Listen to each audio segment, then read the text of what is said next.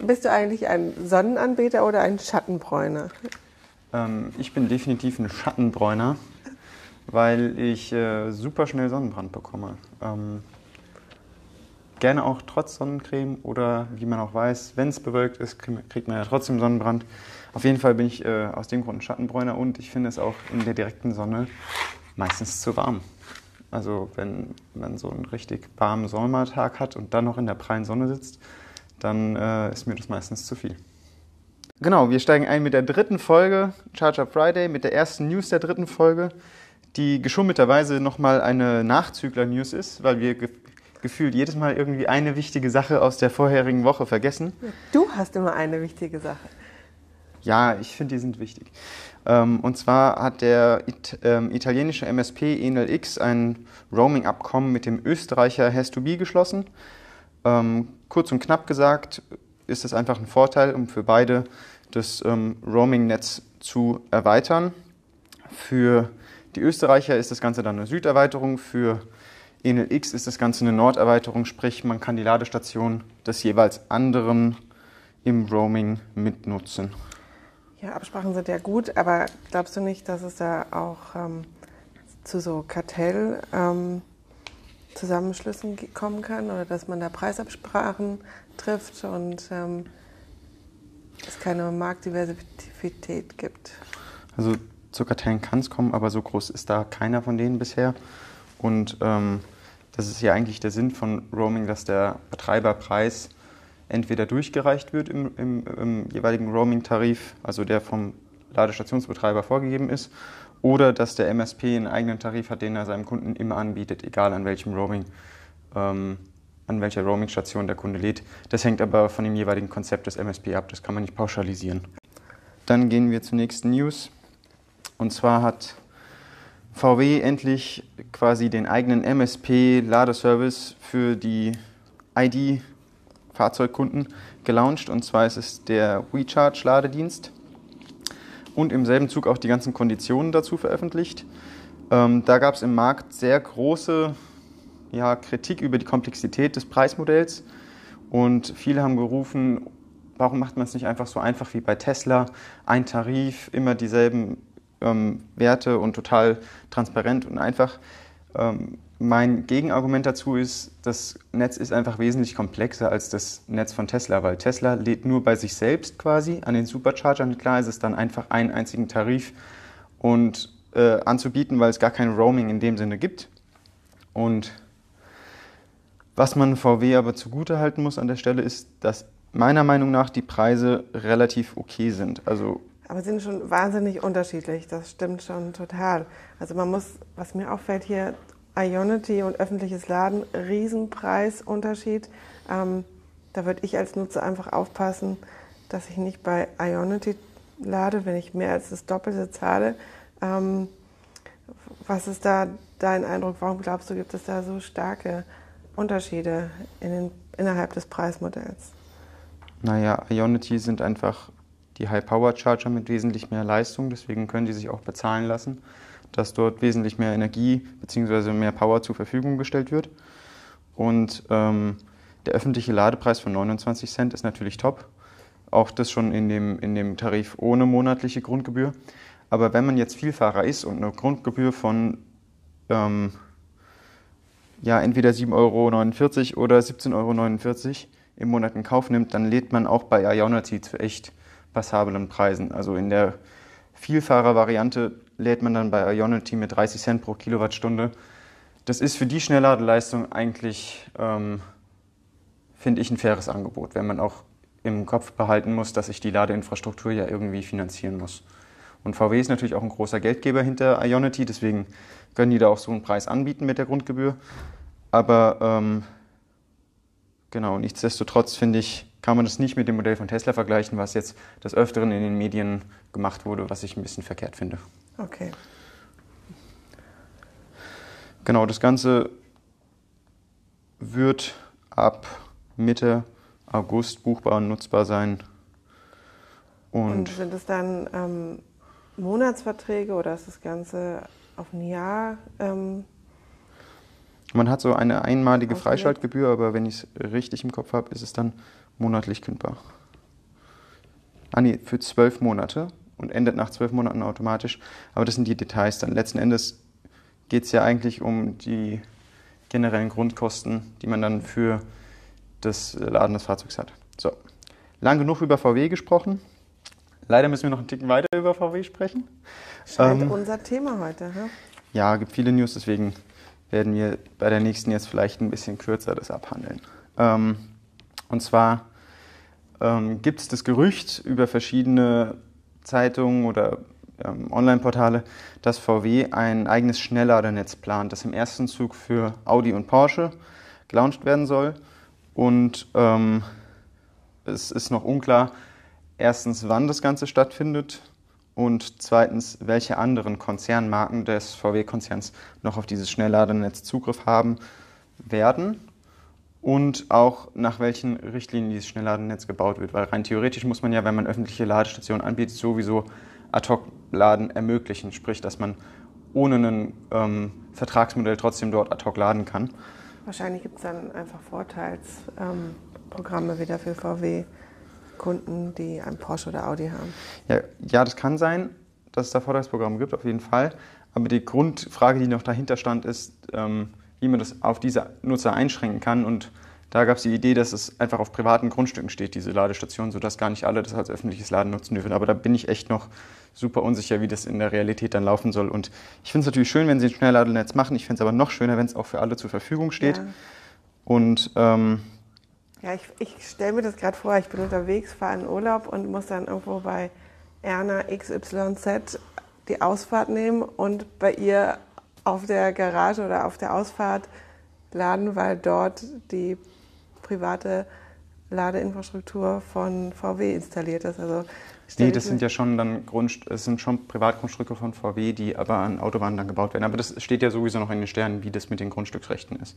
Also das ist jetzt nicht im Sinne, das ist ein Privatgrundstück von einer Person, sondern das wären dann, wenn, eigens gekaufte Grundstücke für diese Infrastruktur. Ähm, interessant daran ist noch, dass meiner Meinung nach das ein Angriff von VW Richtung Tesla ist um eben dieses Kaufargument eines Teslas mit dem Supercharger Schnellladennetz ein bisschen zu entkräften. Die sind natürlich jetzt schon meilenweit voraus, haben mittlerweile über 2000 ähm, Supercharger-Standorte weltweit. Das holt man nicht mal eben so in zwei, drei Jahren auf. Sie wollen quasi das gleiche Image generieren mit Ihrem eigenen Schnellladetest. Genau. Ähm, Image wäre in dem Sinne, wenn ihr bei uns ein Fahrzeug kauft, ja. sorgen wir auch dafür, dass ihr, falls ihr im Fernverkehr unterwegs seid, genug Lademöglichkeiten habt, um ähm, quasi als Premium-Kunden genauso unterwegs zu sein wie die Tesla-Leute. Okay. Bleibt VW-Gruppe, glaube ich. Ja, wir bleiben bei VW. Nächste News nochmal von VW, genau. Und ähm, zwar forscht Audi mit Hager zusammen am bidirektionalen Laden. Dabei geht es denen um Vehicle to Home statt Vehicle to Grid, sprich ähm, nicht um den Netzausgleich, sondern um die Eigenverbrauchmaximierung. Dabei soll der e-tron als Batteriespeicher ähm, genutzt werden, um den heimisch erzeugten Strom eben so effizient wie möglich verbrauchen zu können.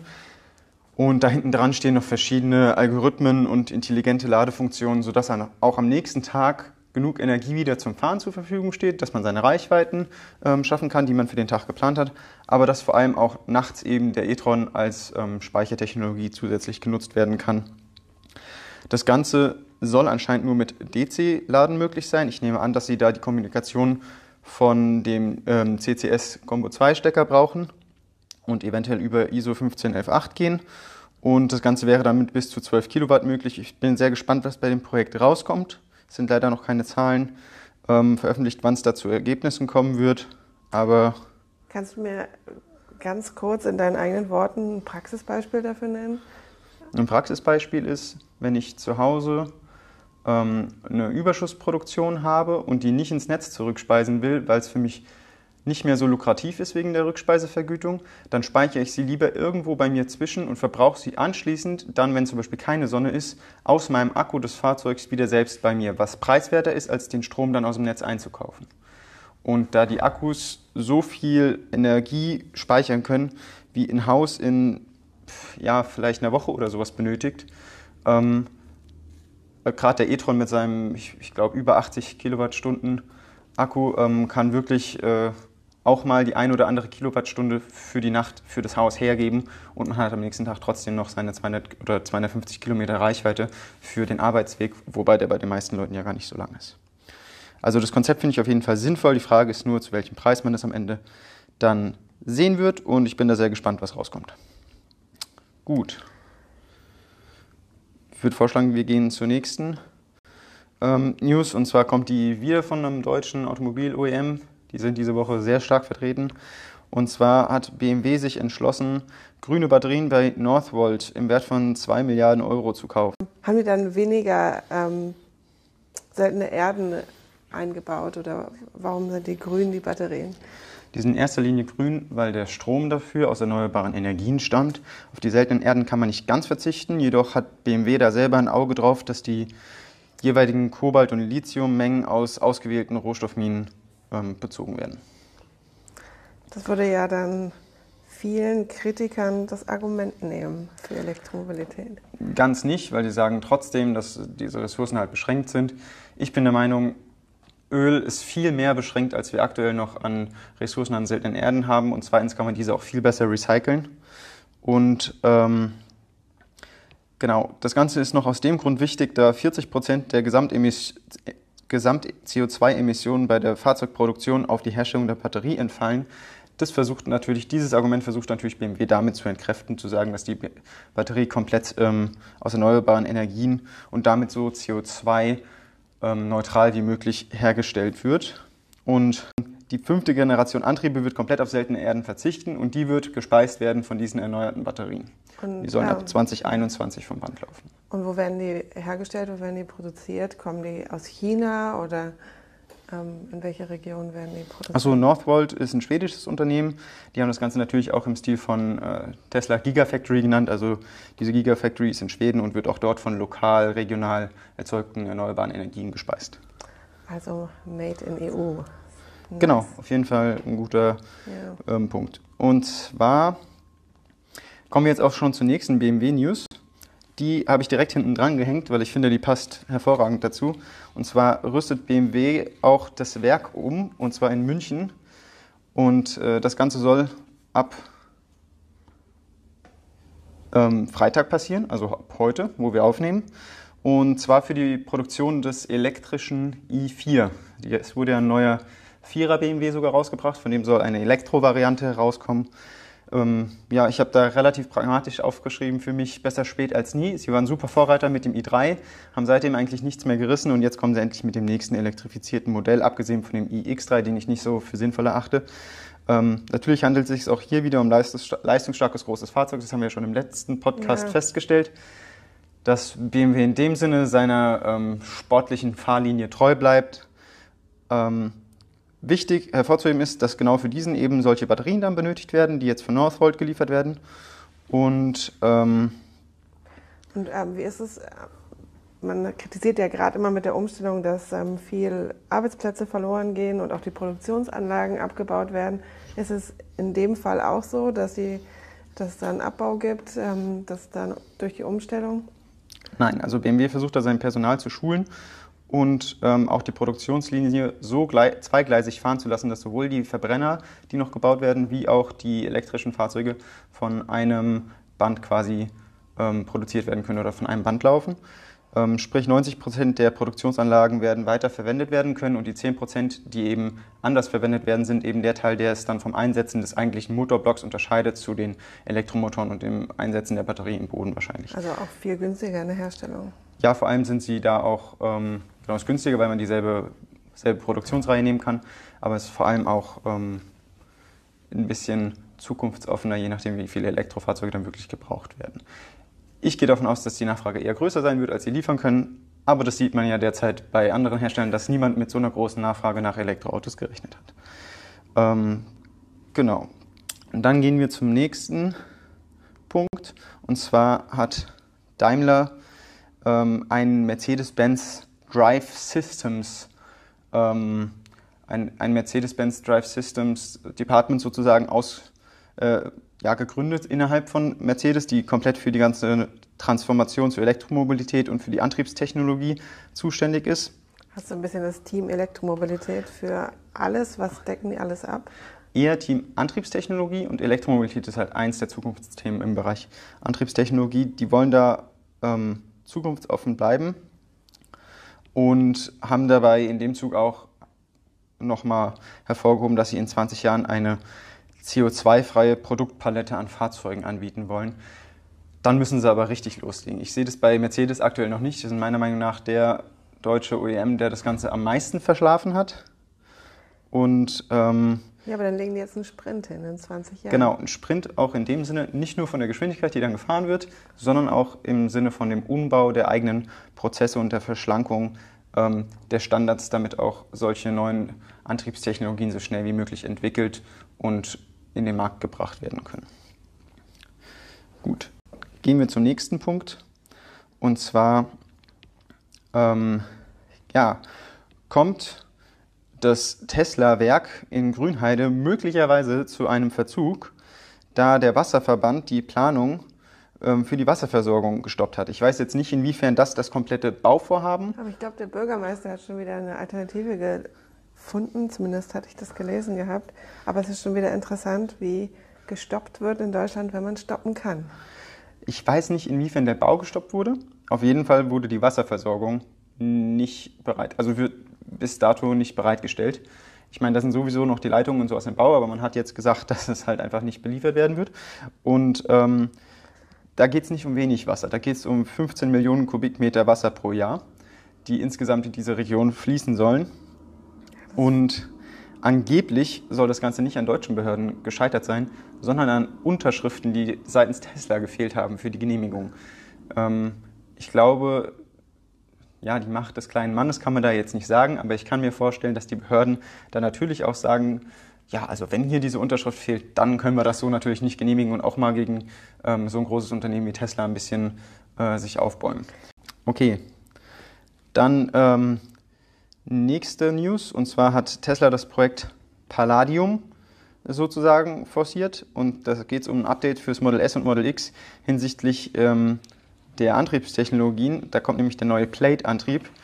Palladium ist der Name vom, von einem Element, was ich sehr was, witzig finde. Was ist so besonders an diesem Plate-Antrieb? Der soll einfach nochmal leistungsstärker sein. Es werden nochmal mehr Motoren verbaut werden, also hinten dann zwei Motoren wahrscheinlich. Ähm, das Ganze sind bisher nur Gerüchte. Das war wohl der Antrieb, mit dem auch das äh, Tesla Model S, was ein bisschen getuned war, auf dem Nürburgring gegen den Taycan, gegen den Porsche Taycan angetreten ist. Ähm, ich vermute, dass dazu erst weitere News nach dem Battery Day am 22. September veröffentlicht werden werden. Und ja, den schon mal auf jeden Fall eintragen für alle, die es interessiert. 22. September ist der letzte Stand, den ich herausgefunden habe, wann der Tesla Battery Day stattfinden soll. Äh, wurde ja jetzt schon auch ein paar Mal verschoben. Gut. Dann haben wir noch eine weitere News zu Mercedes die ich für relativ fragwürdig halte. Und zwar hat ähm, der CEO Kalenius, Kalenius, ich spreche diesen Namen immer falsch aus, angekündigt, dass der EQS, also quasi die Luxus-elektrifizierte Limousine von Mercedes mit über 700 Kilometern WLTP-Reichweite äh, daherkommen soll. Ja, 700 ist schon eine Ansage. Schon. Ja. Aber der verbraucht auch wahnsinnig viel eigentlich. Da müssen ja riesige Batterien verbaut werden. Ich finde auch, ähm, erstens, wenn man den Punkt der Nachhaltigkeit betrachtet, ist es natürlich nicht sinnvoll, solche Reichweiten mhm. ähm, anzubieten. Und wenn man den Punkt der Alltagstauglichkeit betrachtet, meiner Meinung nach auch nicht. Weil wenn ich, ähm, selbst wenn ich mit dem Verbrenner sinnvoll fahre, oder so wie ich persönlich mein Fahrverhalten analysieren kann, fahre ich maximal 350 Kilometer am Stück dann mache ich eine kurze Pause und wenn die halt statt nur einer Pipi-Pause von fünf Minuten dann 20 Minuten ist, damit ich die nächsten 250 Kilometer reingeladen habe, ist es für mich vollkommen fernverkehrstauglich. 700 Kilometer braucht meiner Meinung nach da kein Mensch und macht das Fahrzeug einfach nur unnötig schwer. Ähm, ja, aber es nimmt, glaube ich, auch dem allerletzten die Angst, dass er nicht die ausreichende Reichweite hat in der Elektromobilität. Ja, vielleicht ist das so der Antrieb dahinter, um das äh, Gegenargument gegen die Elektromobilität auszumerzen. Aber der Preis, den man dafür zahlt, ist halt auch eben hoch. Weißt du, wo der liegt? Wo das anfängt? Nee, ich meine der Preis der Nachhaltigkeit. Ach so, ach, der Nachhaltigkeit. Aber das Fahrzeug, da gibt es wahrscheinlich noch gar keine Preise. Naja, ich äh, bin mir relativ davon überzeugt, dass Mercedes da am oberen Ende des Marktes sich ansiedeln wird. Ähm, gut, gehen wir zur nächsten News. Und zwar, Förderung. Wir hatten letzte Woche so viele Förderungen, jetzt mal nicht aus Europa. ja, ähm, nicht aus Europa.